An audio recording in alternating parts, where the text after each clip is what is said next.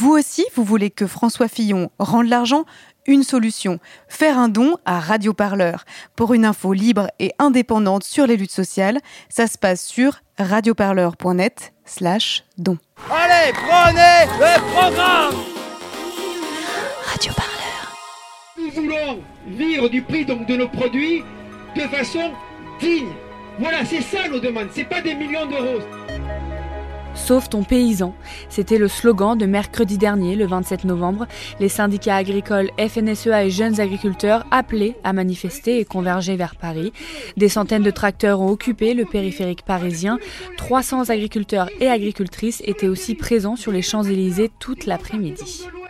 De toute la France, qui sont partis depuis hier soir et qui méritent un respect d'être entendus par le président de la République afin d'apporter un message clair aux agricultrices, aux agriculteurs, parce que nous en avons besoin. Et tant qu'on n'aura pas ce rendez-vous, on sera là mobilisés. Aujourd'hui, on n'a plus de revenus, on travaille pour la peau, mais à un moment, on doit, on doit vivre de notre métier. Il y a des suicides chez nous, c'est pas normal, c'est que les gens, ils n'y arrivent pas. Dans nos voisins, euh, un peu dans les alentours. Je suis Laurent Vérac, le président de la FDSEA, mais un agriculteur, installé en GAEC avec son frère. Depuis combien de temps L'installation bah, Moi, je suis plutôt en fin de carrière. De quel département vous venez Ah oui, du département du Nord. La, la loi Egalim aujourd'hui ne joue pas son jeu, le jeu qu'elle doit jouer, c'est-à-dire c'était en gros un principe généreux de partage des marges. Chacun à son niveau de transformation et de production avait un juste retour pour le paiement de son travail et de ses investissements. Et aujourd'hui, le compte n'y est pas. On attendait beaucoup de notre président et on est un petit peu déçus et, et on attend justement qu'il réconcilie un petit peu la campagne et la ville parce qu'on voit bien qu'il y a une, voilà, une vraie, vraie fracture dans la société euh, entre ces deux mondes et euh, nous on est, on est là pour nourrir les gens. Quoi. Nous n'en pouvons plus de ces charges supplémentaires qui pèsent sur nos exploitations.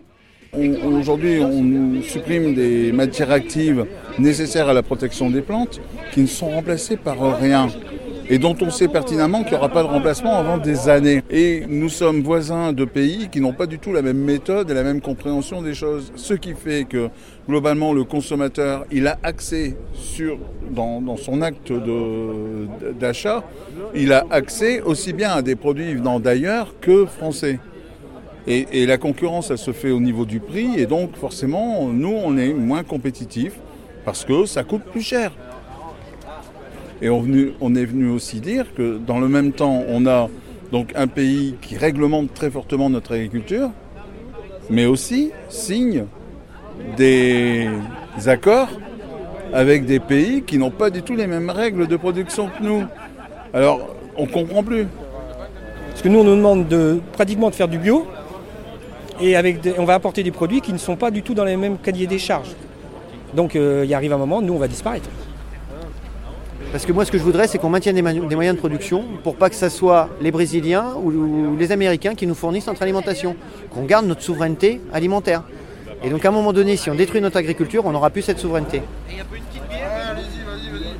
Urgence climatique, enjeu environnemental, les normes demandées aux agriculteurs et agricultrices passent mal et la pollution reste un sujet très complexe à aborder. véritablement, c'est un sujet. Aujourd'hui, euh, faute, enfin, on, a, on a au, fil des années rendu service quand même à la population qui a pu obtenir de- des, des matières agricoles très peu chères. Ceci dit, on a quand même dans le commun des agriculteurs envie d'améliorer nos méthodes. C'est qu'en fait aujourd'hui j'ai l'impression que sur vos épaules pèse euh, euh, d'abord un impératif d'économie où vous dites que vos salaires sont de plus en plus bas, que vous avez du mal à être rémunéré. Et de l'autre vous avez aussi sur vos épaules un impératif environnemental que peut vous faire peser euh, la population ainsi que le gouvernement. Comment vous en sortez entre ces deux impératifs aujourd'hui? Mais on peut pas s'en sortir. On peut pas s'en sortir. Nous, on est d'accord pour évoluer vers une agriculture qui pourrait être plus. J'aime pas dire ré- non, mais respectueuse de l'environnement. C'est des mots qui sont quand même durs parce que ça veut dire que si on le fait pas, c'est qu'on n'était pas respectueux, alors que c'est pas vrai. Vous Ça, entendez qu'il y a certains produits, certaines pratiques qui peuvent être très polluantes parfois Je puis vous dire qu'aujourd'hui, les, les, les produits utilisés sont utilisés au- avec des normes euh, qui, nous, qui nous ont été, euh, enfin qu'on appelle la mise en marché, et on est toujours en dessous des doses. Moi, je ne suis pas d'accord avec ce que vous dites. Maintenant, euh, il, se peut que dans les moments de traitement, on doit... En fait, nous, ce qu'on propose, c'est d'être beaucoup plus vigilant sur euh, la période d'application, enfin, un certain nombre de choses. Et donc, euh, effectivement, on, aura, on arrivera à faire mieux. Mais dire aujourd'hui que notre agriculture est polluante, je ne suis pas d'accord du tout. Et je reconnais que les pratiques qu'on avait avant pouvaient laisser penser, enfin voilà, il n'y avait pas cette préoccupation de la protection du, sol. Euh, comme quoi l'agriculture pollue Euh, Non, je comprends pas. Euh, parce qu'à l'heure actuelle, traçabilité, demain vous venez sur mon exploitation, on a de A à Z de ce qu'on met comme produit. Comme produit, les, produits les plus polluants ont été retirés du circuit. Et non, je comprends pas. Il est là, il est là, tiens. La FNSEA qui prône un modèle assez productiviste avec des accords avec l'agroalimentaire, qu'est-ce que vous en pensez vous personnellement? Mais moi, je dis qu'aujourd'hui, c'est, il, faut, il nous faut des deals absolument avec l'agroalimentaire pour pouvoir effectivement s'assurer chacun son retour euh, de son coût de production. Donc oui, euh, moi je suis pour. On va le faire caler ton engin. On commence à avoir des gens qui reviennent au local.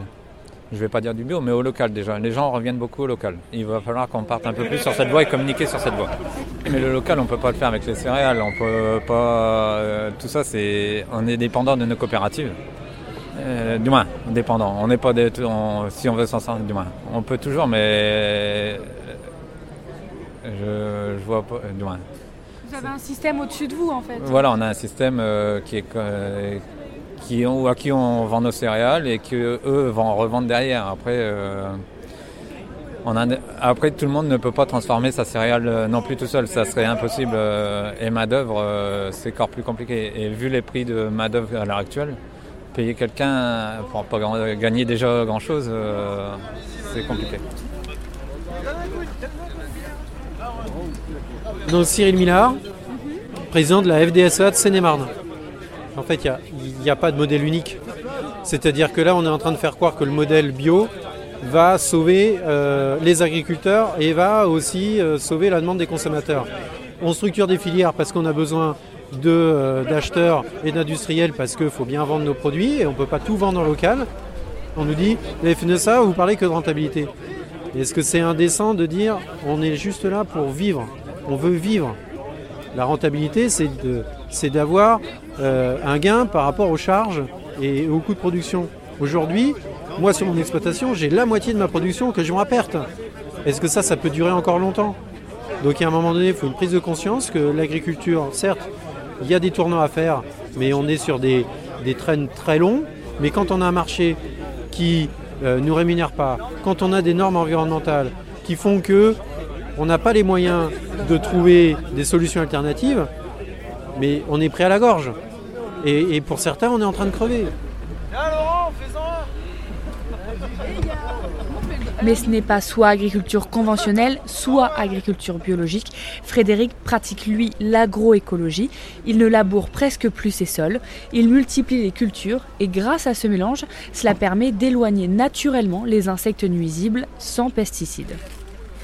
On va quand même faire du conventionnel, donc avoir un niveau de rendement équivalent au conventionnel, mais on va utiliser beaucoup moins de produits euh, chimiques en se tendant vers le bio. Et en utilisant tous les, La tous les biodiversité la biodiversité, tous les techniques qui permettent de se passer de la chimie en gros. En agriculture de conservation et de génération des sols, on peut stocker le carbone, on peut stocker jusqu'à une tonne de carbone. En gros, l'agriculture conventionnelle en déstocke 300 kg et nous on peut en stocker 600 kg. Donc c'est un, un des facteurs qui peut...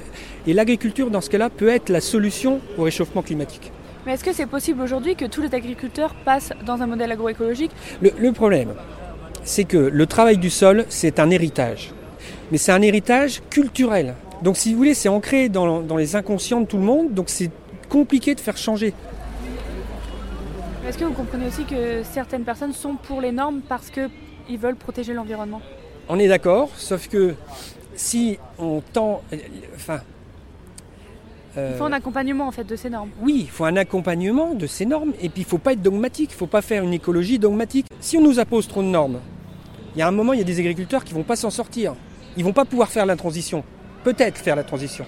Eux, ils vont rester dans le schéma qu'ils connaissent parce que c'est toujours compliqué de changer quand on ne sait pas si ça fonctionne toujours. C'est quand même plus simple de faire comme on faisait et qu'on pensait dont on en vivait avant quand même. Alors, un modèle basé sur la compétitivité et la productivité peut-il vraiment sauver notre paysan? C'est un nom pour la Confédération paysanne, autre syndicat agricole, qui remet en cause la stratégie de la tête du syndicat FNSEA. Donc, je suis Nicolas Giraud, moi je suis paysan dans le Jura, je suis éleveur de vaches laitières et je suis porte-parole de la Confédération paysanne. Sur euh, l'aspect euh, problème de revenus paysans, j'allais dire, euh, on peut s'entendre sur les constats. Après, c'est assez déstabilisant que eux viennent là-dessus, mais sans jamais remettre en cause le système industriel de l'agroalimentaire, qui vient finalement mettre une pression terrible sur le monde paysan. Et ensuite, il faudra avancer sur plus de transparence dans les négociations commerciales entre les paysans et leurs transformateurs et entre les transformateurs et les distributeurs. Et c'est là où ça bute euh, généralement, y compris du côté de la FNSEA, parce qu'ils sont souvent imbriqués avec euh, la grande transformation, avec les industriels de l'agroalimentaire. Et il y a beaucoup de peur de ce côté-là d'avancer sur de la transparence. Plutôt que de jouer la concurrence avec des produits mondiaux de même gamme, la Confédération paysanne met en avant un modèle avec des productions uniques et spécifiques à la France. Ils agitent euh, l'objectif d'une meilleure compétitivité, euh, notamment compétitivité à l'export, pour continuer à, à, produire autant. Quand nous, il nous semble que il faut arriver à se différencier, arriver à monter en gamme, arriver à changer notre standard de production, c'est-à-dire euh, en désindustrialisant une partie de la production, en, s'affranchissant des pesticides. Est-ce que économiquement de changer de, modèle c'est possible? Parce que la réponse que j'entendais c'était j'ai pas le choix que de produire parce que je dois gagner ma vie et je la gagne déjà pas. Ça c'est sûr. Ça c'est sûr qu'aujourd'hui la plupart du monde paysan dans euh, ce qu'on appelle les filières longues, euh, les filières traditionnelles, le, le, lait, la viande bovine, la viande ovine, les céréales, ne se tirent pas de revenus parce que euh, les prix sont pas au rendez-vous, malgré la, malgré la loi Egalim. Et le seul moyen de sortir un revenu actuellement, c'est euh, par les subventions de la politique agricole commune.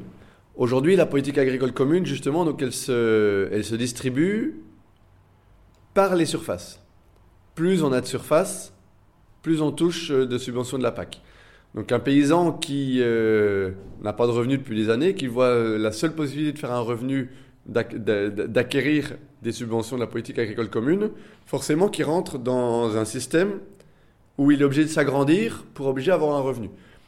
Et s'il s'agrandit, il aura de la difficulté à, s'affranchir des pesticides, il aura de la difficulté euh, à revoir ses moyens de production, il aura de la difficulté à euh, avancer vers euh, un autre modèle de production et de transformation. Donc nous, clairement, ce qu'on dit, c'est que ce choix, il n'est pas... il ne doit pas être subi par les paysannes et les paysans, mais il doit être guidé par les politiques publiques. Cette politique agricole commune doit donner une direction qui doit cesser de concentrer la, production agricole dans de moins en moins de paysans, cesser d'intensifier les pratiques et d'industrialiser les pratiques, prendre un virage pour euh, permettre d'installer plus de paysannes et de paysans, subventionner à l'actif plutôt que sur les surfaces, et donner des leviers de transition aux paysannes et aux paysans pour changer de modèle. Et typiquement euh, en viande bovine, de désintensifier, d'avoir moins d'animaux, d'être capable de produire, d'engraisser, voire de transformer sur place en individuel ou en collectif une partie de sa production. On ne peut pas voir la compétitivité uniquement sous l'angle de la compétitivité prix.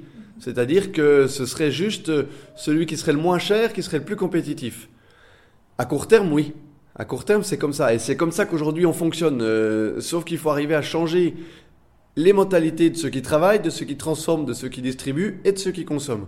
C'est-à-dire qu'aujourd'hui, quelqu'un qui va acheter euh, un produit français ou européen, peu importe, il va le payer quand il le consomme, il va le payer avec ses impôts, il va le payer euh, avec les coûts euh, sanitaires, environnementaux ou de santé qu'il faudra payer à la suite si on continue à aller dans un système industriel qui est dévastateur pour l'environnement, pour la santé et euh, enfin pour la santé de ceux qui travaillent et pour la santé de ceux qui consomment et, de et de et de l'environnement. Si on veut euh, continuer à être paysanne et paysans demain et continuer à vendre nos produits, il va falloir avoir une compétitivité qui englobe ces enjeux-là. Et pour ça, encore une fois, c'est aussi la politique agricole commune, c'est aussi les subventions qui vont permettre de prendre ça en charge, de faire payer à l'agriculture industrielle le réel coût de ce qu'elle coûte aux, paysans et aux citoyens, et de valoriser un niveau euh, juste une agriculture euh, paysanne, durable, on peut l'appeler comme on veut, euh, qui, elle, a des aménités positives sur l'environnement, sur euh, les travailleurs, les travailleuses, sur, euh, sur le climat. Est-ce que, comme vous me disiez, il y a un rôle de l'État là-dedans? Par exemple, ce qui a été beaucoup critiqué aussi, c'est les accords de libre-échange qui ont été signés. Est-ce que ça, vous êtes d'accord sur le fait que ça peut complètement détruire bah, la volonté de faire une agriculture paysanne et, et locale? Si c'est pour faire tourner des produits standards et, et essayer euh, avec ça de retrouver des points de, croissance, c'est ce qu'on nous explique. Ben pour nous, ça va pas, euh, va pas répondre aux enjeux des paysannes et des paysans, ça va pas répondre aux enjeux des citoyens, ça va juste répondre aux besoins de l'industrie agroalimentaire et du commerce de faire plus de pognon.